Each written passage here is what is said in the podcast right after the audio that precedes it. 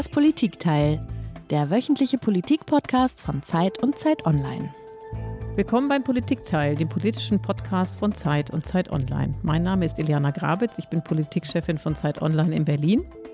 Und ich bin Marc Prost, ich bin der Politikchef der gedruckten Zeit, ebenfalls aus Berlin. Und heute geht es bei uns hier im Politikteil über einen unfassbaren Skandal, der im Augenblick die katholische Kirche erschüttert. Wir wollen über schreckliche Missbrauchsvorwürfe sprechen, über mehrere hundert Betroffene und ja auch über mehrere hunderte Beschuldigte, über Verdachtsfälle und auch über Menschen, die sich das Leben genommen haben, um der Öffentlichkeit und um ihrer Strafe zu entkommen. Wir werden über den angeblichen Versuch der Aufklärung sprechen und man muss angeblich sagen, weil es äh, Gutachten gibt, deren Inhalt geschwärzt wurde oder die ganz zurückgehalten werden.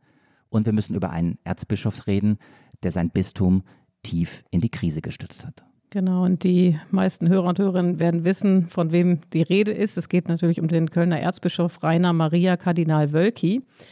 Der hat 2018 ein unabhängiges Gutachten in Auftrag gegeben, das den Umgang mit sexualisierter Gewalt im Erzbistum Köln untersuchen sollte. Und sein Ziel war eigentlich aller Ehren wert. Er wollte nämlich die ermitteln, die die Täter gekannt und sie gedeckt hatten. Er sagte damals, das Gutachten solle die Namen der Verantwortlichen klar benennen, auch der noch Lebenden, und das ist jetzt ein Zitat, ungeschönt und ohne falsche Rücksichten. Leider nur kam es bis heute zu keiner Veröffentlichung. Ja, genau, Iliana, denn äh, wenige Tage vor der entscheidenden Pressekonferenz im März vergangenen Jahres, auf der das Gutachten vorgestellt werden sollte, wurde der Termin dann abgesagt. Irgendwann im Herbst kündigte Wölki dann ein neues Gutachten an, das, Zitat, gerichtsfester sein sollte. Und das erste Gutachten sollte überhaupt nicht mehr veröffentlicht werden. Und so ist das Vertrauen in die Kirche erschüttert. Und viele Pfarrer erzählen davon, dass ihre Gläubigen verunsichert, zermürbt, bedrückt seien. Die Stimmung ist am Tiefpunkt. Ja, und es ist ja so, dass sich nicht nur äh, Kardinal Wölki Fragen gefallen lassen muss, sondern vertuscht wird überall. Also in Berlin, hier bei uns zum Beispiel, sind 400 von 600 Seiten eines Gutachtens zu sexuellem Missbrauch im Bistum von der Veröffentlichung ausgenommen worden. Also es sind zwei Drittel verantwortlich. Hier ist der Erzbischof Heiner Koch und zwar so die Begründung, nochmal ein Zitat, aus Gründen des Persönlichkeitsschutzes, der Gefahr der Retraumatisierung der Betroffenen und um eine voyeuristische Darstellung zu vermeiden. Zunächst solle eine sechsköpfige Kommission das Ganze nochmal prüfen, hieß es. Und das klingt dann doch genauso wie in Köln und bei Kardinal Wölki. Und deswegen haben wir heute im Politikteil eine ganz einfache und gleichzeitig ganz große Frage. Was um Himmels Willen ist eigentlich los in der katholischen Kirche? Warum ist die Aufklärung von Missbrauchsvorwürfen so schwierig? Was steckt hinter den Missbrauchsvorwürfen? Wer steckt hinter den Missbrauchsvorwürfen? Und was könnte man tun, um die Kirche zu retten, aber ganz wichtig, um auch den Opfern Gerechtigkeit widerfahren zu lassen? Das sind die Fragen, die uns heute beschäftigen. Ja, und wie immer beim Politikteil reden wir eine Stunde mit einem Gast. Und ich freue mich sehr, wir freuen uns sehr, dass heute Georg Löwisch bei uns ist. Georg Löwisch hat einen besonderen Zugang. Er hat nämlich zugleich einen sehr frischen Blick auf die Kirche, auf die katholische Kirche und gleichzeitig sehr tiefe Einblicke in die Strukturen und Hintergründe des aktuellen Skandals. Georg Löwisch war fünf Jahre Chefredakteur der Taz und ist seit Sommer 2020 Chefredakteur von Christ und Welt und hat mit seiner Berichterstattung und gemeinsam mit seinen Kollegen rund um den Missbrauchsskandal im Allgemeinen und die Versäumnisse von Bischof Wölki im Besonderen seit Herbst für einige Dynamik gesorgt. Schön, dass du da bist, Georg. Ich freue mich hier zu sein. Hallo. Ja, Georg, du hast ein Geräusch mitgebracht, wie alle unsere Gäste, die uns äh, hier besuchen im Politikteil. Hören wir mal rein.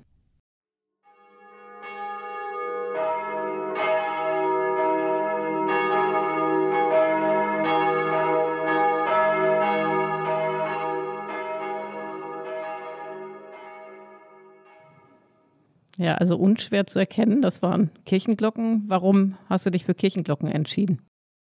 Es ist dieser ähm, Moment, wenn man im Gottesdienst ist. Ich bin auch äh, Christ, ich bin evangelisch, nicht katholisch. Ähm, aber ich glaube, das haben alle Christen gemeinsam, äh, dass sie das kennen. Sie sind im Gottesdienst und die Gemeinde spricht das Vaterunser und dann setzt das Glockengeläut ein. Und für mich ist das immer eigentlich der wichtigste Moment in so einem Gottesdienst, ein sehr berührender Moment, ein sehr stiller Moment, ähm, wo man auch in sich hineinhört. Und ähm, ja, es klingt jetzt äh, vielleicht, ähm, weiß nicht, man würde jetzt schon fast sagen esoterisch, so, so weit ist es schon mit dem, mit dem Christentum. Also es ist ein, es ist ein äh, berührender Moment und ähm, ich finde das wichtig, äh, dass man bei diesem ganzen Missbrauchsskandal und dieser wirklichen katholischen Katastrophe und ähm, auch der evangelischen Kirche geht es nicht besonders gut, ähm, dass man das auch mal zurückführt, dass es auch eben die Menschen und ihren Glauben gibt und ähm, auch den Halt und den Trost, den diese äh, Kirchen doch spenden oder den auch der Glauben spendet, auch wenn die Institution totalen Mist macht. Und ähm, deswegen habe ich ähm, mir das gewünscht, dieses Geläute. Und für mich ist es immer dieser Moment, wo ich ähm, ganz kurz auch mal die Augen zumache. Georg, ähm, eine Frage vorab zu dir selber, zu dir als Person. Ich habe es ja eben gesagt, als ich dich vorgestellt habe, du warst Taz-Chefredakteur fünf Jahre lang und bist jetzt zum Experten für Kirchenthemen geworden. Wie kam denn dieser Wechsel? Ich wollte ähm, was Neues erkunden. Ich bin, ähm, wie ich schon gesagt habe, Christ und das hat aber in meinem Beruf überhaupt keine Rolle gespielt. Und ähm, ja, Christ und Welt, diese extra Seiten für Glaube, Geist und Gesellschaft äh, in der Zeit, die man mit der Zeit mit abonnieren kann. Und die Artikel erscheinen ja auch auf Zeit Online. Das gibt es seit zehn Jahren und ich habe durch einen ähm, persönlichen Kontakt, war ich dabei, als das vor zehn Jahren aufgebaut und gegründet wurde. Jetzt hat Eliane ja in ihrer Anmoderation gesagt, dass du noch nicht sehr lange bei Christ und Welt bist, also der Wechsel äh, vom sozusagen linken Teil des politischen Spektrums in eher den konservativen Teil des journalistischen Spektrums, den hast du noch nicht allzu lange vollzogen. Das ist aber für diesen Podcast extrem gut, weil A, du, glaube ich, einen frischen Blick auf die Kirche hast und B, das ist eben äh, das, worüber wir jetzt auch sprechen wollen, du durch die Recherchen, die du gemacht hast bei Christ und Welt und mit den Kollegen von Christ und Welt einfach unglaubliche Dinge erfahren hast und unglaublich tiefe Einblicke in Strukturen und auch in diese konkreten Vorwürfe hast. Darüber reden wir gleich in der nächsten Stunde. Ganz kurz nochmal, um bei dir zu bleiben. Dieser Wechsel Kirche und Politik ist ja vielleicht auch interessant, weil es womöglich Dinge gibt, die Kirche und Politik verbinden. Naja, genau wie in der Politik äh, geht es bei der Institution Kirche eben auch um Macht, um Kontrolle, um Öffentlichkeit und wie die Wechselwirkungen sind. Und ähm, ich habe oft dran gedacht, wie das dann war, ähm, Anfang der 2000er bei der CDU-Spendenaffäre, wo Roland Koch dieses Wort der brutalst möglichen Aufklärung geprägt hat. Und eigentlich hat äh, Rainer Maria Wölki, der Kardinal von Köln, Eliane hat das ja in der Anmoderation äh, zitiert, ein ganz ähnliches Versprechen gemacht. Und jetzt stellen wir uns mal vor, Roland Koch ähm, hätte für die brutalstmögliche Aufklärung zwei Jahre gebraucht. Ähm, und dann hätte er das Gutachten doch nicht veröffentlicht. Und dann wäre auch Helmut Kohl nicht zurückgetreten und auch Wolfgang Schäuble nicht. Und ähm, auch nicht der Staatskanzleichef von äh, Roland Koch. Und ähm, da sieht man schon, dass die Systeme ganz unterschiedliche sind. Und das ist für mich sehr spannend. Äh, und es geht um, es geht aber in beiden Systemen eben auch um Macht. Und äh, das ist für mich äh, unglaublich äh, interessant, äh, das jetzt auch zu vergleichen. Ähm, ich beobachte mich dann dabei auch immer, dass es, ähm, dass ich totale Fehleinschätzungen ähm, äh, habe, wenn ich denke, ähm, okay, also jetzt müsste ja eigentlich nach dem politischen Drehbuch in der Demokratie müsste jetzt dies und das passieren. Das passiert aber einfach nicht, weil es gibt kein Parlament. Die Medien sind auch nicht so stark in dem Bereich.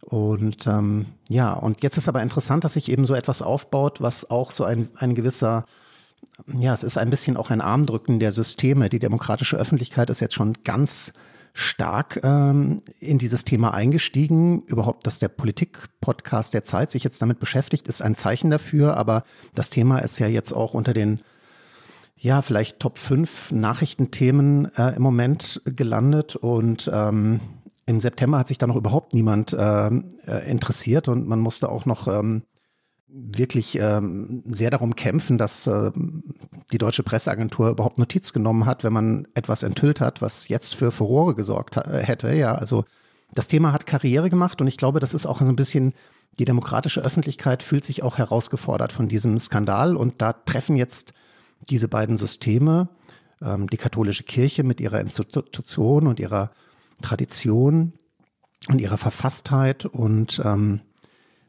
die Demokratie der Bundesrepublik Deutschland mit ihrer kritischen Öffentlichkeit, die treffen jetzt aufeinander und deswegen ist da auch so viel Brisanz nochmal drin.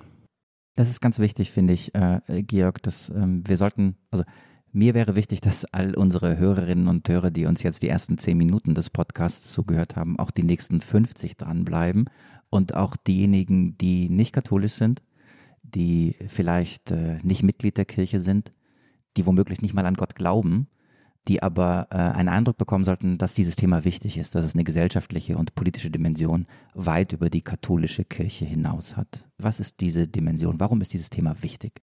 Ich finde zunächst mal, die katholische Kirche hat in Deutschland Relevanz. Sie ist eine wichtige Institution. Sie ist ein Sozialkonzern. Sie hat 20 Millionen Mitglieder, die Kirchensteuern zahlen und die evangelische Kirche hat nochmal 20 Millionen Mitglieder. Also das ist quasi die Hälfte der Bevölkerung.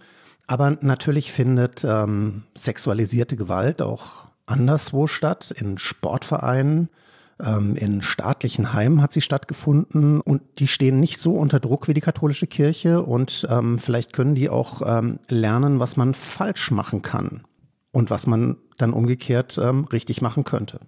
Genau darüber werden wir im weiteren Verlauf des Gesprächs noch sprechen. Zu äh, Beginn jetzt noch eine Frage, auch nochmal an dich persönlich. Du bist ja evangelisch, hast du gesagt, eingangs und bist aber jetzt seit einem Dreivierteljahr wahnsinnig viel mit der katholischen Kirche beschäftigt. Ähm, wie hat sich denn dein Verhältnis verändert zur katholischen Kirche im Laufe dieser Monate? Noch mehr Entfremdung oder Faszination? Wie würdest du das beschreiben?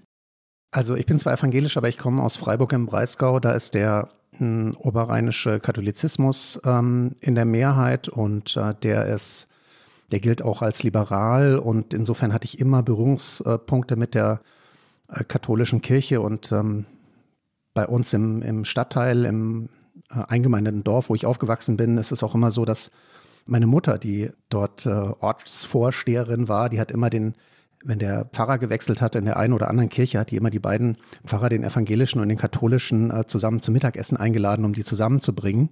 Also da ist mir die Ökumene vertraut. Und ich kenne auch viele Katholiken und Katholiken, die ich äh, mag und mit denen ich äh, eng befreundet bin, auch welche, die sich fachlich mit dem Thema beschäftigen. Und ähm, ja, dann ist das einfach faszinierend. Ich finde das auch faszinierend mit äh, diesen ganzen Begrifflichkeiten, ähm, das Ordinariat und das Generalvikariat und der Bischof und der Erzbischof und der Metropolit. Ähm, das ist schon auch eine besondere, jahrhundertealte Welt. Und ähm, das ist einfach äh, sehr interessant. Und ich habe auch äh, zum Einstieg gesagt, ähm, in einem Interview bei, bei dem Portal katholisch.de, Bischöfe interessieren mich, äh, die sagen auch kluge Sachen und ähm, die werden auch in Christ und Welt äh, vorkommen, ähm, aber wir werden keine Bischofsringe küssen.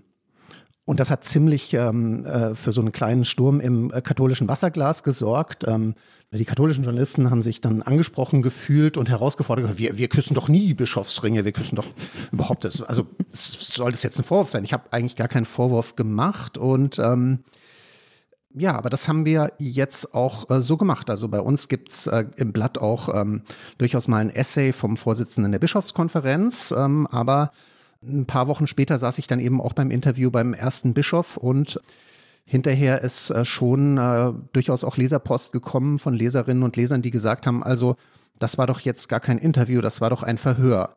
Also ich wollte den nicht verhören, aber wir haben kritisch gefragt und ähm, haben dann tatsächlich auch keinen Ring geküsst. Die katholische Kirche hat ein Problem. Die Live-Shows laufen einfach nicht mehr so richtig. Viele sind zwar noch angemeldet in dem Verein, aber keiner geht mehr hin. Ist ein bisschen so wie im Fitnessstudio. Und wenn man es damit vergleicht, dann werden jetzt auch die Trainer so langsam knapp. Die Zahl der Priesteranwärter ist seit einem Peak 1984 um 86 Prozent zurückgegangen. Ich meine, bei McFit würde man sagen, ey, wenn das so weitergeht, dann können wir nächstes Jahr zumachen. Das war die Komikerin Caroline Kebekus, die, und das muss manchmal in ernsthaften Zeiten und bei ernsthaften Themen auch sein, die das sehr überspitzt und eben ins Comedyhafte überzogen hat. Aber der ernsthafte Hintergrund ist die bescheidene, betrübte Stimmung äh, vor Ort. Und deswegen interessiert uns natürlich, Georg, was hörst du von Gläubigen? Wie ist die Stimmung vor Ort? Ähm, wie geht es den Menschen in der katholischen Kirche angesichts dieses Skandals? Was ist in den Kirchen wirklich los? Also viele engagierte Christinnen und Christen sind ganz verzweifelt, weil sie von morgens bis abends gesagt kriegen von Nachbarinnen und Nachbarn, ihr seid im falschen Verein. Und was macht denn eigentlich euer Oberer und warum trittst du da nicht aus? Und ähm, sie werden, obwohl sie eigentlich mit dem Tun von Kardinal Wölki und den anderen Kirchenhierarchen überhaupt nichts zu tun haben. Sie können die ja auch nicht abwählen, sind sie doch gefangen in der Verantwortung, in der, in der Verantwortung, die ihnen da zugewiesen wird von äh, Leuten, die sie kennen und die die Kirche jetzt so katastrophal erleben. Ja, das ist ähm, wirklich sehr traurig. Also ich finde das sehr, ähm, sehr traurig und da gibt es dann eben auch äh, Trotzreaktionen, also wo ähm, die Menschen, die sich angesprochen fühlen von der Kritik an den Oberen, die äh, wehren sich auch und sagen, ähm, hört mal, also das ist doch hier eine Hexenjagd und das ist ähm, völlig überzogen und das ist doch alles schon lange her und äh, verjährt das nicht mal irgendwann? Aber es gibt auch eine Betroffenheit und natürlich gibt es auch Menschen, die sagen, jetzt muss ich doch endlich mal was ändern. Wir machen das nicht mehr mit und natürlich erleben die Gemeindemitglieder auch äh, die ganzen anderen Probleme, äh, nämlich ähm, es fehlt einfach an Priestern, deswegen werden auch Gemeinden zusammengelegt, schon seit Jahren. Es gibt Strukturreformen in der katholischen Kirche mit großen äh, Gemeinden und ähm, Gleichzeitig dürfen aber die Laien äh, nur sehr begrenzt äh, in die Verantwortung. Also sie haben viel Arbeit, sie machen viel Arbeit, aber an der Spitze muss immer ein Priester stehen, ein geweihter Mann. Und ähm, das äh, macht, äh, macht die Situation schwieriger. Also es ist ein, es ist ein hoher Druck. Ähm, ja, gleichzeitig findet natürlich weiter Kirche vor Ort statt und äh, Kirche ist auch da und ähm, macht Obdachlosenarbeit, macht ähm, Jugendarbeit, ähm, hat die Corona-Situation ähm, in den Kitas und ähm, das, also es ist, es gibt auch nicht nur Wölki, aber es ist schon so, dass wer in der katholischen Kirche engagiert ist, steht mit im Feuer, regt sich auf, wird kritisiert dafür, verteidigt Wölki oder kritisiert Wölki. Also das ist eine sehr ähm, aufge wühlte und gestresste Situation jetzt. Und doch frage ich mich manchmal, wenn ich mir das Ganze angucke, ich bin selber Katholikin, frage ich mich, ist es eigentlich ein Zufall ähm, oder ist es einfach ja, ein tragischer Zufall, dass jetzt gerade in der Pandemie, wo doch die Kirche am meisten gebraucht wird, die Krise mit am größten ist? Ja, also wie kommt das? Einerseits ist doch die Einsamkeit der Menschen enorm und man hat den Eindruck, dass viele sich nach äh, ja, einer Art äh, geistigen Heimat äh, sehnen und nach Sinnstiftung, äh, wo natürlich die Kirchen ganz vorne mit dabei sein sollten. Und auf der anderen Seite hat man gerade jetzt diese dramatische Entwicklung bei der katholischen Kirche. Wie erklärst du dir das? Hängt es damit zusammen, dass das eben wie unter einem Brennglas, wie es auch in anderen gesellschaftlichen äh, Bereichen der Fall ist, jetzt alles zum Vorschein kommt? Oder wie würdest du das erklären? Also ich würde nicht sagen, dass es diese Abläufe alle nicht gegeben hätte, wenn es nicht Corona gäbe. Also es kann sein, dass Dynamiken, Gereiztheiten stärker sind, aber ähm, ich würde diesen Zusammenhang nicht herstellen. Was wohl wahr ist, ist, dass die Stimme der Kirche weniger Gehör findet, weil die Kirche nicht erst seit letztem Jahr, sondern seit zehn Jahren wegen des Missbrauchsskandals, den sie nicht aufzuklären in der Lage ist, einen enormen Glaubwürdigkeitsverlust hat und auch ähm, im Zeitgespräch der Gesellschaft überhört wird. Und deswegen ist sie, wäre meine These, auch wird sie nicht so richtig ernst genommen, wie es eigentlich sein könnte in diesen ganzen ethischen Diskussionen, die ja im Moment laufen. Und der, der Star ist Alena Boix, die ähm, Vorsitzende des Ethikrats und nicht ein Bischof. Das wäre vielleicht vor 20 Jahren anders gewesen. Und deswegen müssen wir jetzt einmal über den Missbrauchsskandal sehr konkret sprechen. Wir müssen darüber reden, warum das gerade jetzt ans Licht kommt. Du hast äh, gesagt, eigentlich ähm, tobt dieser oder es begann alles äh, vor ungefähr zehn Jahren am Berliner Canisius-Kolleg, als hier die ersten Missbrauchsfälle bekannt wurden. Aber wir stehen jetzt mitten in dieser Debatte. Jetzt äh, diskutieren wir und jetzt ist die katholische Kirche unter Druck. Warum gerade jetzt?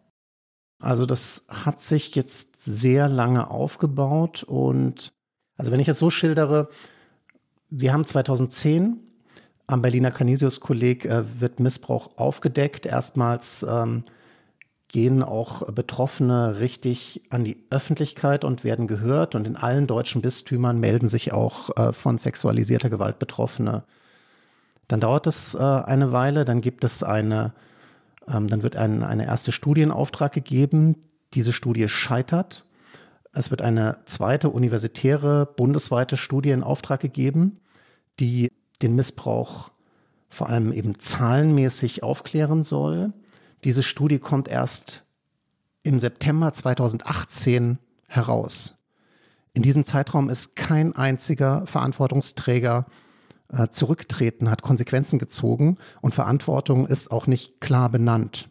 Also ich erinnere nochmal an brutalstmögliche Aufklärung in der Politik. Wir sind jetzt bei 2018.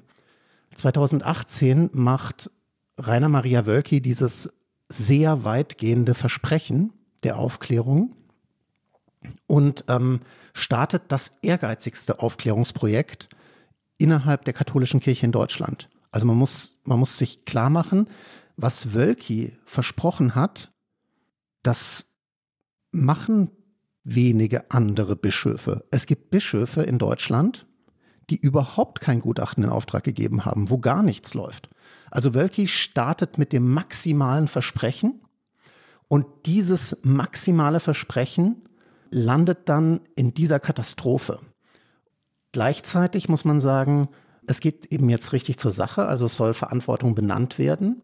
Und Köln ist ein großes Bistum, es ist das größte Bistum äh, in Deutschland, es ist eines der reichsten Bistümer äh, in der Weltkirche. Und ähm, das sind viele äh, sind viele Verantwortungsträger, ähm, die auch woanders gelandet sind, wie eben der erwähnte Erzbischof äh, Stefan Heese. Ähm, und es gibt, es gibt auch andere, die ähm, ja in so einem Gutachten nicht gut wegkommen würden und nicht gut wegkommen. Und ähm, da gibt es dann also intern Gerempel und ähm, äh, Diskussionen und dann äh, kassiert Wölki dieses Gutachten wieder ein. Also er ist sozusagen vom maximalen Aufklärer wird er zum maximalen Verhinderer. Da äh, kulminiert es und in dieser Auseinandersetzung auch um das Gutachten kommt auch schon jetzt viel an die Öffentlichkeit. Und das ist ähm, sozusagen Enthüllung für Enthüllung, ähm, bekommt jetzt dieser Skandal Feuer und ja, ich würde gerne da nochmal einhaken. Du hast das ja sehr eindrücklich geschildert, dass er eben ein, als ambitionierter Aufklärer gestartet ist und jetzt eigentlich als ambitionierter Vertuscher in die Geschichte eingehen wird. Wie erklärst du dir das? Also kannst du die Mechanismen dahinter veranschaulichen? Ist er besonders bigott? Ist er möglicherweise selber schuldbehaftet, dass er jetzt auf den letzten Metern kalte Füße bekommen hat? Oder sind es die Zwänge, denen er erlegen ist? Was könnte die Motivation dahinter sein?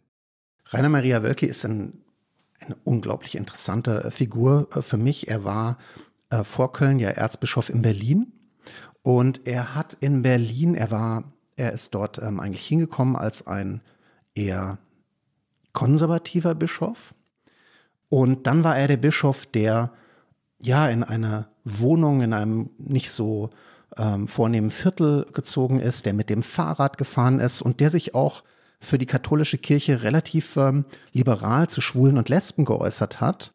Er hat sich dann also entwickelt zu so einer Art liberalen Konservativen oder jedenfalls einem Konservativen, der modern in der pluralistischen Gesellschaft steht und sich mit seinen Meinungen einbringt und ähm, hatte da auch viele Fans. Dann ist er ins Erzbistum gewechselt nach Köln, viel größer als Berlin.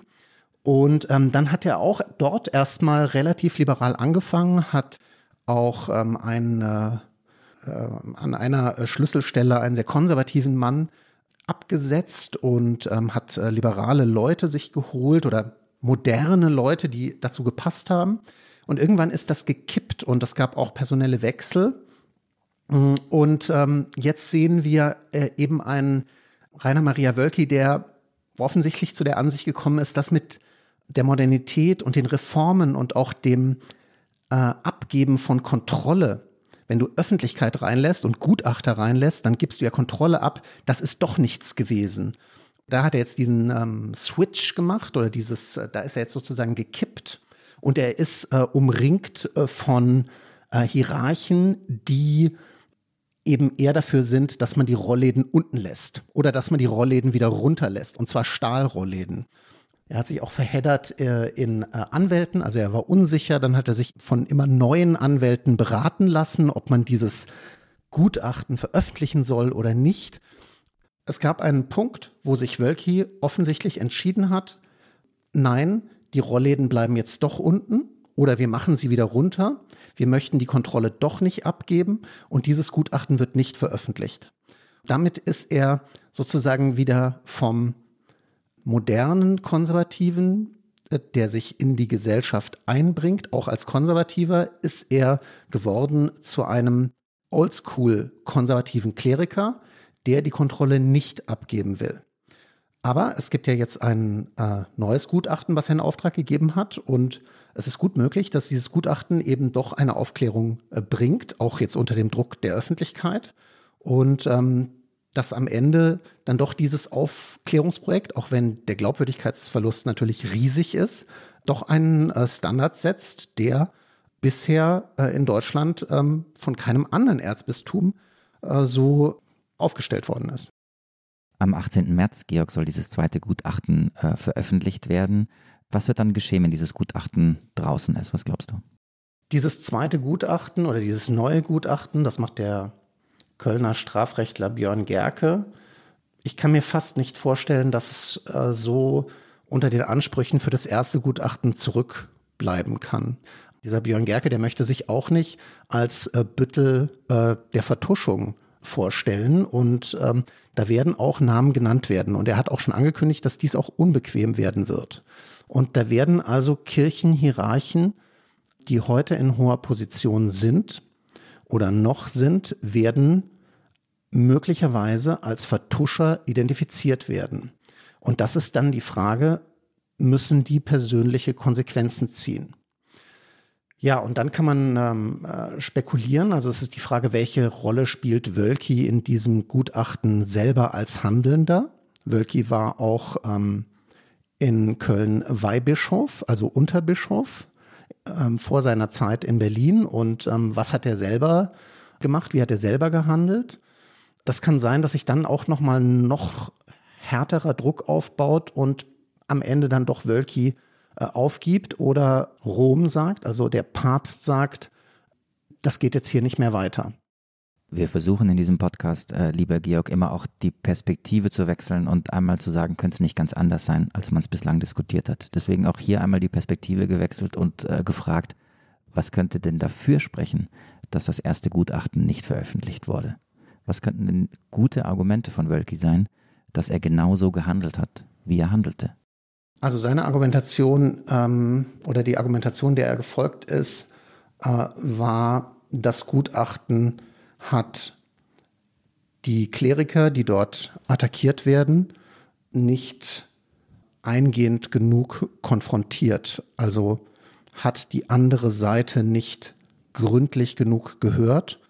Und ähm, deswegen ist dieses Gutachten angreifbar. Und eine Aufklärung, die angreifbar ist, äh, tut der Aufklärung selber keinen Gefallen. Das ist diese Argumentation. Und teilst du die? Ich weiß, dass jeder von diesen Kirchenhierarchen, die dort genannt sind, es ist so eine Handvoll. Es sind ähm, äh, Leute wie der Erzbischof äh, Stefan Hese, mit dem wir auch gesprochen haben, die Personen der Zeitgeschichte sind. Ähm, und ich weiß, dass die, ähm, dass mit denen gesprochen worden ist, also dass die Gutachter mit denen gesprochen haben. Die haben schriftliche Stellungnahmen abgegeben. Die Stellungnahme von dem Erzbischof Hesse liegt uns vor. Der hat umfangreich nochmal Akteneinsicht gekriegt, weil er sich nach so vielen Jahren natürlich nicht mehr erinnern kann. Also ich glaube, das wäre durchaus möglich gewesen, äh, dieses Gutachten zu veröffentlichen. Wird also spannend werden am 18. März. Ähm, ich würde gerne nochmal einhaken bei einem Gedanken, den du ähm, gleich am Anfang des Podcasts gesagt hast, nämlich deine Verwunderung darüber, wie eigentlich mit Menschen umgegangen wird in hohen Ämtern in der Kirche, die gar nicht zur Rechenschaft gezogen werden, obwohl sie offenkundig Fehlleistungen erbracht haben. Das ist die Analogie äh, gezogen zu den Spitzenpolitikern, die, wenn sie ein Gutachten mit Steuermitteln ähm, erstellt hätten und äh, quasi äh, dieses Dramas überführt worden wären, wie das jetzt bei Kardinal Wölki der Fall wäre, dass die auf jeden Fall sicherlich nicht mehr im Amt wären. Nun hat sich Wölki entschuldigt. Was die von sexueller Gewalt Betroffenen und Sie in den letzten Tagen und Wochen vor Weihnachten im Zusammenhang mit dem Umgang des Gutachtens zur Aufarbeitung von sexualisierter Gewalt in unserem Erzbistum, was Sie an der Kritik darüber und insbesondere auch an der Kritik an meiner Person ertragen mussten, für all das bitte ich Sie um Verzeihung. Ja, man könnte jetzt sagen, immerhin hat er sich entschuldigt. Was empfindest du, wenn du Kardinal Wölki zuhörst bei dem, was er, ich glaube, zu Weihnachten gesagt hat? Das war, glaube ich, in der Ansprache oder in der Predigt zum Heiligen Abend. Richtig, Kölner Dom, Heilige Nacht. Ich finde, das ist perfide, weil Wölki in dieser Entschuldigung genau das macht, was die Katholikinnen und Katholiken in Köln so in die Bredouille bringt. Er gemeindet sie in seine Misere ein. Er sagt, werdet ich kritisiert, werdet ihr kritisiert. Oder um es auf eine noch kürzere Formel zu bringen, die Kirche bin ich. Und ähm, versucht damit eine Wagenburg zu bilden. Und es hat teilweise sogar leider funktioniert. Danach hat Wölki auch noch äh, weitere Fehler eingeräumt. Also man hat so das Gefühl, er übt das ähm, Entschuldigen von Zeitungsinterview zu Zeitungsinterview und ähm, äh, Misskommunikation. Und hier hätte er es vielleicht nicht äh, gut genug gemacht. Also bei Bischöfen muss man auch sagen, Bischöfe sind ähm, ganz gut in Demut. Man sollte sie sehr an ihrem Handeln messen. Es ist eine aufrichtige Entschuldigung, da kann man nichts äh, sagen, aber trotzdem messt sie an ihren Taten. Glaubst du übrigens wirklich, Iliana, dass äh, Politiker immer die Konsequenzen von moralisch-ethischem Fehlverhalten tragen? Ich bin mir da gar nicht sicher. Also, ähm, weil du den Vergleich gezogen hast mit Politik und Kirche, äh, natürlich ist ein Missbrauchsskandal würde und auch völlig zu Recht in der Politik sofort zum Rücktritt führen. Da gibt es, glaube ich, überhaupt kein Vertun. Ne? Aber ansonsten habe ich den Eindruck, dass es durchaus auch in der Politik Fälle gibt, wo die Verantwortung und die politische Verantwortung äh, versucht wird wegzuschieben, weiterzutragen oder fast ähnlich wie, wie Wölki äh, den Rest der politischen Gemeinde mit in die Mitverantwortung zu nehmen. Glaubst du wirklich, dass jeder Politiker sofort zurücktritt? Nee, überhaupt nicht. Aber ich glaube schon, also, äh, und das hattest du ja jetzt auch schon gesagt, dass wenn es um Kinderpornografie geht, Kindesmissbrauch geht, also da haben wir auch schon bei Bundes, einfachen Bundestagsabgeordneten ja. gesehen, dass das sofort folgenzeitig, was auch richtig ist. Ja, es ist sicher, und am, am Ende ist es natürlich äh, liegt es auch ein bisschen in der Natur des Menschen, dass du natürlich versuchst, die Verantwortung dann von dir wegzuschieben mhm. und so weiter. Und natürlich auch in der Politik man überall beobachten kann, dass man damit durchkommt.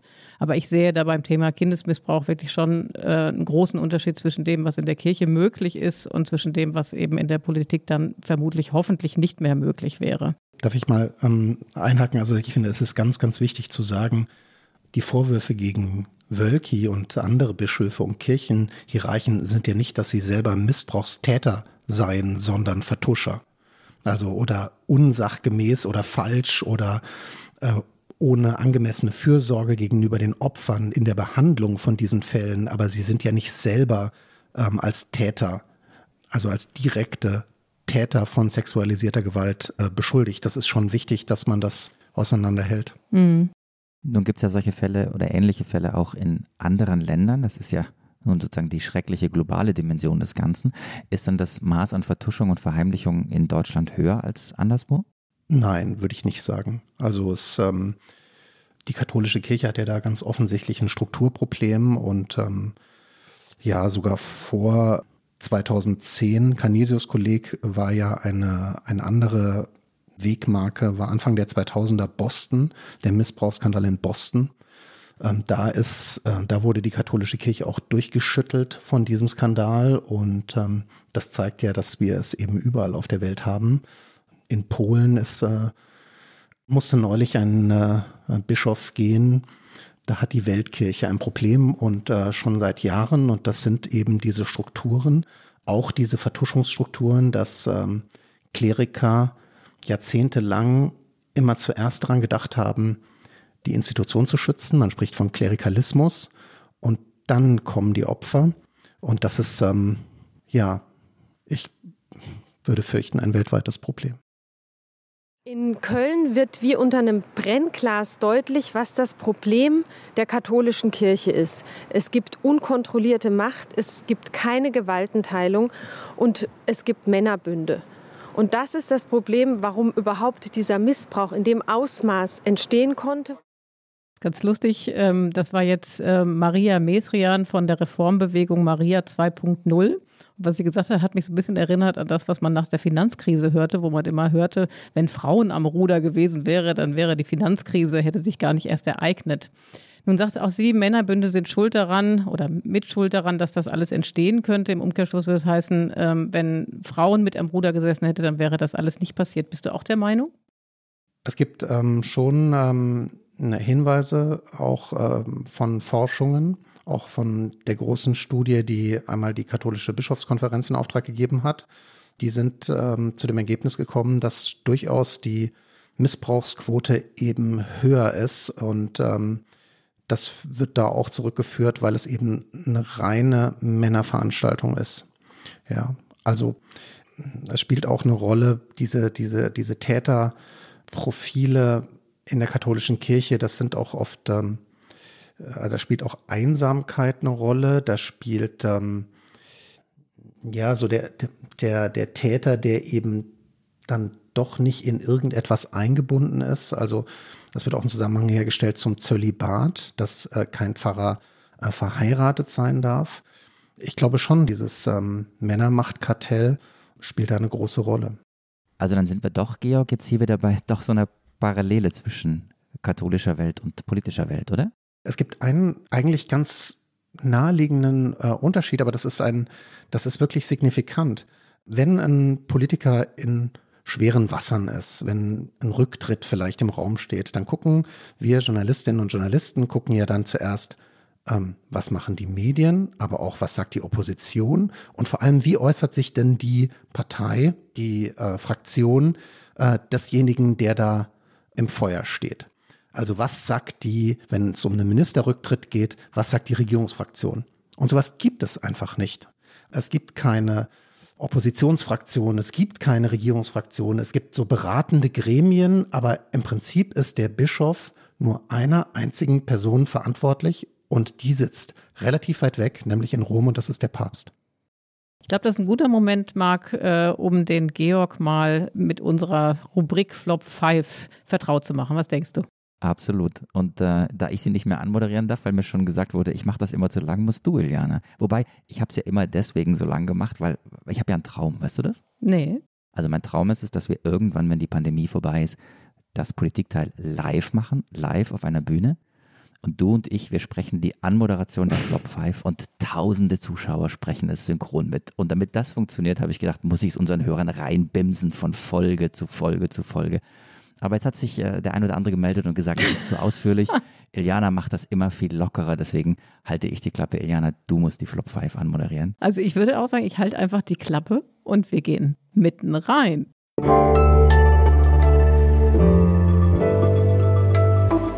Die Flop 5. Georg, wie alle unsere Gäste würden wir auch dich bitten, uns fünf Sätze, fünf Phrasen zu sagen, die du im Zusammenhang mit dem Thema, über das wir heute sprechen, überhaupt gar nicht mehr hören magst. Was ist dein erster Flop? Also ein Flop ähm, war der, die Antwort des Erzbischofs Hese in dem Christ und Welt Interview auf die Frage, haben Sie Schuld auf sich geladen? Und er antwortete, Schuld nein, mit Verantwortung ja. Also das war so ein Viertelbekenntnis und ähm, hinterher hat äh, ein, also da gab es wahnsinnige, ähm, finde ich zu Recht, äh, Kritik daran, also reakt starke Reaktionen darauf. Ich glaube, nur wenn man Schuld eingesteht, übernimmt man wirklich Verantwortung. Und deswegen ist das nicht äh, teilbar und so differenzierbar in so einer bürokratischen Weise. Und was ist dein zweiter Flop, lieber Georg? Der zweite Flop ist der alte, verstorbene Kardinal Meissner. Der hat äh, noch 2015 äh, gesagt, auf die Frage, haben Sie von dem ganzen Missbrauchsskandal nichts geahnt? Hat er gesagt, nichts geahnt, nichts geahnt. Und ähm, jetzt kommt ans Licht, die ganzen Fälle liefen über seinen Tisch. Unglaublich. Ja, echt der Wahnsinn. Georg, dein dritter Flop. Dritter Flop. Gestern habe ich ähm, eine Meldung der katholischen Nachrichtenagentur gesehen mit der Überschrift Bischöfe bei Clubhouse, Kirche muss bei den Menschen bleiben. Und das ist äh, so doppelt absurd. Ähm, erstens, Clubhouse ist nicht bei den Menschen. Zweitens, die Bischöfe sind nicht bei den Menschen, längst nicht mehr. Und ähm, deswegen ist das Verb bleiben äh, geradezu bizarr. Na, schmunzel, genau, wir schmunzeln und äh, gehen ernsthaft zum vierten Flop. Das ist dieses Wort die Pastoral. Ich habe diese Woche auf einer Pressekonferenz, da wurde erstmals eine Generalsekretärin der Deutschen Bischofskonferenz vorgestellt. Und die war vorher Dezernentin im Bistum Limburg. Und ich habe sie gefragt, was hat sie denn da ganz konkret gemacht, also beispielhaft. Und hat sie geantwortet, sie war für die Jugendpastoral zuständig. Und hm, wenn die Kirche solche Begriffe, also pastoral, ja, das ist so ein anderes Wort für Seelsorge. Es kommt von Pastor, also Hirte. Aber die Pastoral die reden da in einer Selbstverständlichkeit mit einer Terminologie manchmal, die wirklich keinem Menschen was sagt, wo kein Bild im Kopf entsteht und ähm, wo man einfach nur darüber nachdenkt, aha, also die Pastoral, nicht das Pastoral, nicht der Pastoral, die Pastoral.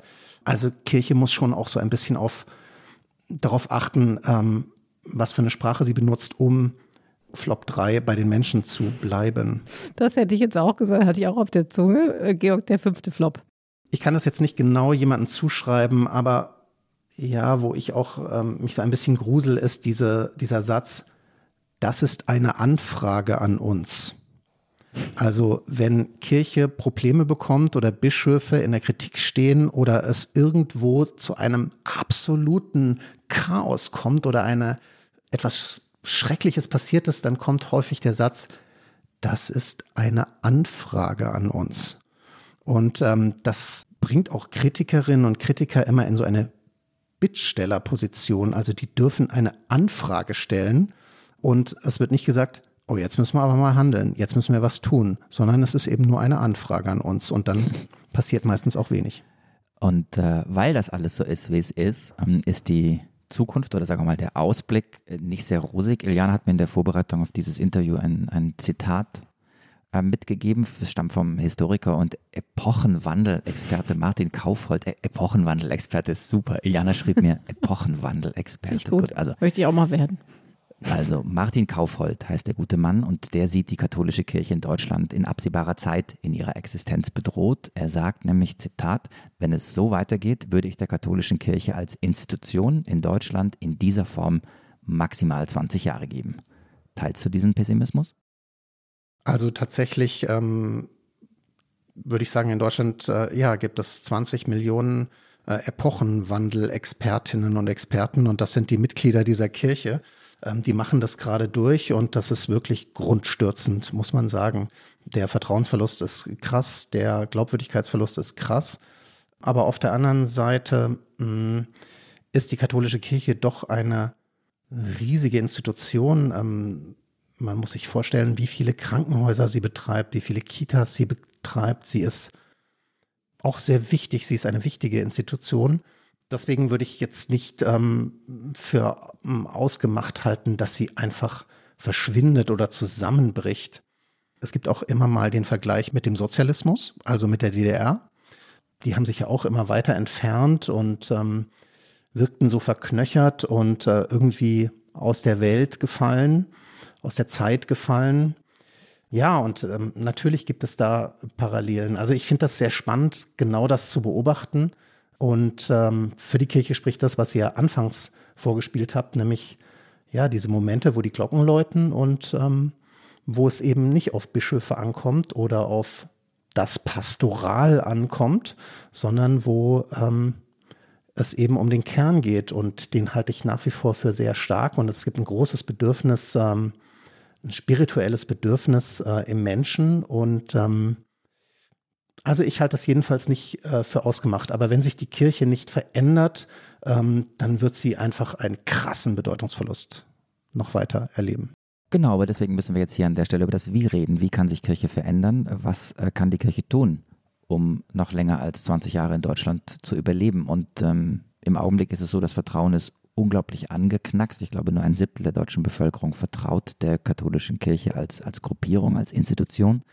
Das ist äh, sozusagen eine der Gruppierungen, denen die Menschen am wenigsten vertrauen, so, so Banken, Arbeitgeberverbände, Werbeagenturen, so in diese Richtung. Wie lässt sich Vertrauen wiederherstellen? Ich stelle mir manchmal die Frage, was wäre eigentlich passiert, wenn die Kirche 2010 ähm, etwa so entschlossen aufgeklärt äh, hätte, wie das ähm, die CDU unter Angela Merkel gemacht hat. Ähm, wo wäre sie da jetzt? Also, und ich glaube nach wie vor, ähm, es ist eigentlich zu spät, aber die Aufklärung, die Offenklärung und auch die persönlichen Konsequenzen, also die Rücktritte von Bischöfen, äh, die würden schon viel helfen. Ja, und dann ist es, ich glaube, es ist wichtig, einfach ähm, den Frauen das gleiche Recht zu geben wie den Männern. Und ähm, das kann vielleicht Schritt für Schritt gehen, aber das ist doch einfach ein Punkt. Ähm, wo leben wir eigentlich? Also das ist, ähm, das wäre mal das Erste, was die katholische Kirche machen müsste, dass sie meinetwegen äh, in den kleinen Schritten, die sie nur zu tun in der Lage ist, aber dann doch ein bisschen schneller, ähm, die Frauen in die Verantwortung zu lassen, in die Leitung zu lassen und auch an den Altar zu lassen, und zwar ähm, auch als Priesterin. Das klingt äh, für die katholische Kirche unvorstellbar, aber warum nicht? Das muss ich jetzt sagen, Iliana, weil das weiß ich, weil wir natürlich vor dem Podcast über uns gesprochen haben, über, wir sind nämlich beide katholisch, Iliana und ich, wie wir dann rausgefunden haben, es war davor nie ein Thema. Und was ich jetzt weiß und was unsere Hörerinnen unbedingt wissen müssen, Iliana, du warst in deinem Ort die erste Ministrantin yes, damals. Yes. Es waren keine Ministranten zugelassen. Und dann war es aber so, dass sich keine äh, Jungs mehr bereit erklärten. Und dann sind eine Freundin und ich zum Pfarrer gegangen, haben gesagt, hier, wir wären bereit. Ja, und dann, dann waren wir die Ersten, die dabei waren. Und dann musstest du Journalistin werden, weil du nicht Priesterin werden konntest. Ja, ja, nee, so weit würde ich nicht gehen. So weit würde ich nicht gehen. Und dann habe ich noch irgendwie zusammen die, die katholische Fahrbücherei geleitet und dann war es aber auch irgendwann vorbei. Aber war schon interessant damals. Und Marc, du warst auch Ministrant, ne? Und ähm, wie ich dir verraten habe und wie ich unseren Hörern eigentlich nicht verraten wollte, bin ich dann rausgeflogen, weil ich den Ministrantenunterricht immer geschwänzt habe. Ach, dann bist du nie angetreten am Altar, oder wie? Äh, doch, ich war am Altar und habe dann offensichtlich so viel falsch gemacht, dass ich nicht mehr zu ertragen war. Aber das ist eine andere Geschichte, die gehört nicht hierher. Alles klar. Aber ich hätte ja eigentlich, also äh, das, was ich äh, versucht habe zu beantworten, das hättet ihr mir ja direkt beantworten können. Warum seid denn ihr noch drin? So, Iliana. Die Frage musste ja kommen. Ne? Ich habe heute Morgen auf dem Fahrrad kurz drüber nachgedacht, weil ich dachte, die Frage wird wahrscheinlich kommen. Also ich muss das so ein bisschen rückwirkend beantworten. Also ähm, bin katholisch getauft, also von daher war für mich einfach Kirche immer gesetzt. Dann war sie, habe ich eben gesagt, habe ich ähm, also ein bisschen war ich Ministrantin, habe dann war doch auch in der Kirche aktiv und dann kam ich in die Teenagerzeit und dann ist das für mich lange in den Hintergrund getreten und dann kam irgendwann meine erste Tochter zur Welt. Und da habe ich gemerkt, also dann habe ich sie erst in eine staatliche Kita eingepflegt hier in Berlin und da habe ich gemerkt, ey, mir fehlt was. Und von der Seite würde ich es beantworten. Also ich kann einfach sagen, in dem Moment, wo ähm, ich quasi die Verantwortung übernommen habe für mein eigenes Kind, habe ich gemerkt, dass es mir doch mehr bedeutet, als äh, ich gedacht hätte. Und das hat sich dann eigentlich bewahrheitet, auch in vielen schwierigen Situationen oder in der einen oder anderen schwierigen Situation, die ich später erlebt habe, weiß nicht, wenn ich wichtige Menschen verloren habe, dass ich dann doch immer wieder irgendwie zurückgekommen bin. Und ich glaube, für mich ist es so, das kann man auch teilweise schwer erklären. Ich habe äh, wenig zu tun und wenig Gefühl auch für dieses Ganze, was da jetzt stattfindet, also mit der Kirche als Institution, sondern für mich ist es halt einfach ein Ort, an dem ich zu mir komme, wo ich Sinnstiftung empfinde und äh, deswegen ist der für mich wichtig. Ja, das wäre meine längere Antwort darauf. Und Marc, bei dir? Naja, während du gerade gesprochen hast, habe ich nachgedacht, denn es ist tatsächlich diese Diskrepanz zwischen auf der einen Seite, also ich glaube an Gott, ich ähm, bete auch, ich gehe aber nicht in die Kirche, also außer den üblichen, an den üblichen Tagen, an denen wir alle gehen oder viele von uns gehen, Heiligabend, Ostern etc. Mir gibt der Glaube Halt äh, und gleichzeitig ist es so, dass die katholische Kirche für mich wiederum gar nicht die relevante Gruppe ist, mit der ich irgendwie meine, meinen Glauben teilen möchte. Ähm, das ist dann eher die Familie oder es sind Freunde. Ähm, ich empfinde Predigten und das, was mir Pfarrer äh, zu sagen haben, oft als phrasenhaft, als hohl, als ähm, es erreicht mich nicht in dem, was mich beschäftigt, in meinem Lebensumfeld. Und trotzdem kann ich nicht loslassen. Und das ist irgendwie, entweder bin ich faul, mich zu engagieren. Ich könnte ja sozusagen mich in der Gemeinde viel mehr engagieren. Ich engagiere mich in ganz vielen Dingen, äh, abseits äh, meiner Familie und meines journalistischen Lebens. Warum nicht da? Vielleicht bin ich zu faul, vielleicht ist es Gewohnheit, ähm, vielleicht ist es aber auch sowas wie ein Gefühl von Sicherheit, ähm, zu, zu wissen, nach dem Motto, zur Not weiß ich, ist die Kirche immer auch noch da, wenn ich sie mal brauche. Das enthebt mich nicht meiner Verantwortung, ähm, dann bei solchen Dingen, und wir reden über Missbrauchsvorwürfe, vielleicht als, als Katholik und als Teil der Gemeinde auch engagierter zu werden in der Aufklärung. Es ist irgendwie, ich bekomme es in meinem Kopf in Wahrheit auch nicht zusammen. Und das ist vielleicht auch eines der großen Rätsel und Mysterien des Glaubens, dass es nie diese linearen Antworten gibt. Naja, was ihr gesagt habt, das ist doch jetzt eigentlich auch die Antwort auf die Frage nach dem, ja, quasi Verschwinden der katholischen Kirche. Also das äh, zeigt doch, mh, hm, dass es vielleicht doch nicht so kommt, wie der Epochenwandel-Experte sagt, ähm, dass der sich vielleicht äh, irrt, weil diese große Stärke, diese große Kraft, die bleibt. Ja, aber gleichzeitig sehen wir natürlich massenhaft Kirchenaustritte. Ne? Und ich glaube, das ist eben dann die Diskrepanz. Also was Marc und ich berichtet haben, äh, da sind wir uns, glaube ich, ein bisschen ähnlich, ist, dass wir dazugehören, aber dann doch nicht viel anfangen können mit dem ganzen Klerus. Ja? Und ähm, ich glaube, diejenigen, die jetzt austreten, das sind vermutlich auch viele von denen, die sowieso schon gezweifelt haben oder die, die äh, selber engagiert sind und merken, äh, sie können sich einfach nicht mehr damit identifizieren, was da eben in den höheren Chargen unter, äh, vonstatten geht. Ich würde gerne ähm, trotzdem noch mal bei dem Punkt bleiben, was kann man denn jetzt tun? Äh, du hast eben gesagt, Aufklärung, Frauen ist eine ähm, sicherlich eine große, eine große Thematik. Sigrid Grabmeier von Wir sind Kirche hätte da auch einen Verbesserungsvorschlag. Das ist ja nicht nur jetzt ein Fall Wölki, sondern ähm, wir müssen uns schon klar machen, dass diese ganzen Strukturen ja gedeckt worden sind über, über viele Jahre, ja fast ja, Jahrzehnte hinweg und viele von den Bischöfen, die heute im Amt sind, die sind in diesen Strukturen groß geworden und ähm, vielleicht wäre eine Tabula rasa die einzige Möglichkeit, äh, da wirklich einen Neuanfang zu machen. Also das heißt, äh, dass äh, nicht nur ein Bischof äh, äh sich verabschiedet, sondern dass da wirklich äh, mehrere Bistümer jetzt erstmal bischofslos bleiben. Ja, also sie spricht von Tabula Rasa. Das würde man vielleicht auch in einer dysfunktionalen Unternehmensabteilung so machen. Man würde sagen, halt, jetzt müssen wir Cut setzen, funktioniert alles nicht, brauchen neues Personal, brauchen vielleicht auch eine neue Story. Würde das helfen, was sie da vorschlägt? Ich finde ganz faszinierend ist äh, ihr Schlussgedanke. Einfach mal eine Zeit ohne Bischöfe, weil das ist, mh, hm, erinnert mich so ein bisschen an das Hans Christian Andersen Märchen des Kaisers neue Kleider. Ja, also die sagt einfach, naja, der, der Kaiser ist nackt. Also, oder vielleicht auch, wir brauchen die vielleicht gar nicht so dringend. Und ähm, Bischöfe denken immer noch, und viele in der katholischen Kirche unter den Klerikern denken, dass das Wort eines Bischofs hat schon deswegen Gewicht, weil es ihm aus dem Mund fällt. Aber äh, das ist äh, überhaupt nicht so. Und ähm, ja, die schrumpft, die Sigrid Grabmeier, die schrumpft die Bischöfe auf ihre Bedeutung. Und ähm, naja, also es wäre schon ein Weg. Eine Zeit ohne Bischöfe ist möglich, sagt Georg Löwisch. Äh, eine Woche ohne Politikteil ist unmöglich und deswegen werden nächste Woche im Politikteil hier Tina Hildebrand und Heinrich Wefing am Start sein in der neuen Ausgabe unseres politischen Podcasts. Ich glaube, wir sind dann kurz vorm Jahrestag, oder? Ein Jahr Politikteil, das kommt doch der nächste Jahr. Ja, absolut. Also ich glaube in der zweiten oder ersten Märzwoche. Das müssen wir mal genau ausrechnen. Genau, und deswegen sind wir ganz gespannt auf Ihre Anregungen. Normalerweise schreiben Sie uns immer Lob, Kritik, ähm, auch Themenvorschläge für unsere Folge. Wenn Sie Ideen haben, wie wir das einjährige Jubiläum des Politikteils feiern sollten, mit Ihnen, mit euch wird nicht möglich sein wegen Pandemie, aber was wir euch bieten können, sollen, wollen, dürfen, müssten, das alles äh, können Sie und könnt ihr uns schreiben, wie immer an daspolitikteil.zeit.de. Genau, und Georg, was du nicht weißt, nehme ich an, ist, dass jeder unserer Gäste auch ein Geschenk von uns bekommt. Und zwar gibt es eine Politikteil-Tasse für jeden, der sich hier uns eine Stunde lang unseren Fragen stellt. Wunderbar. Marc hält sie hier in die Kamera. Und genau, ich halte sie in die Kamera. Äh, du kriegst natürlich nicht meine Tasse, die ist benutzt, du kriegst eine frische, aber so sieht sie aus. Und alle, die diese Tasse erwerben wollen, sie gibt es im Fanshop des Politikteils und die Adresse lautet shop.spreadshirt.de slash Zeit-Podcasts. Und Iliana, ich habe es auswendig gesagt.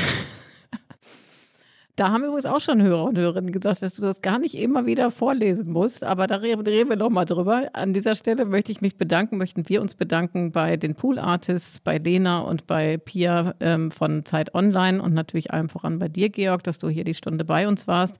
Und die Empfehlung ist, wer bis zur nächsten Woche, wenn Tina und Heinrich wieder hier am Start sind, Lust hat, noch Podcasts zu hören, der möge bitte bei Was Jetzt zum Beispiel einschalten, die zweimal am Tag über die Nachrichten aus aller Welt berichten. Vielen Dank, lieber Georg, dass du Zeit für uns hattest, dass du Zeit für unsere Hörer hattest. Eigentlich müssten wir jetzt noch über Politik und politische Verantwortung reden und über die Frage, ob Angela Merkel wirklich die CDU-Spendenaffäre aufgeklärt hat. Das hast du mal so salopp da in den Raum gesagt. Ich glaube, es wird noch viele Gelegenheiten geben, dich in den nächsten Wochen hier im Politikteil zu hören und ich freue mich sehr drauf. Und eigentlich könnten wir beide uns, Georg, alemannisch und schwäbisch voneinander verabschieden, weil du kommst aus Freiburg, ich komme aus dem Schwabenländle. Aber ich weiß nicht, wie Iliana das findet. Ich bin da wieder außen vor. Aber ich würde, Alemannisch würde mich interessieren. Schwäbisch habe ich schon mal gehört, glaube ich. Alemannisch wäre wie? Auf Wiederlurke. Oh, schön. Tschüssle. Ciao. nee.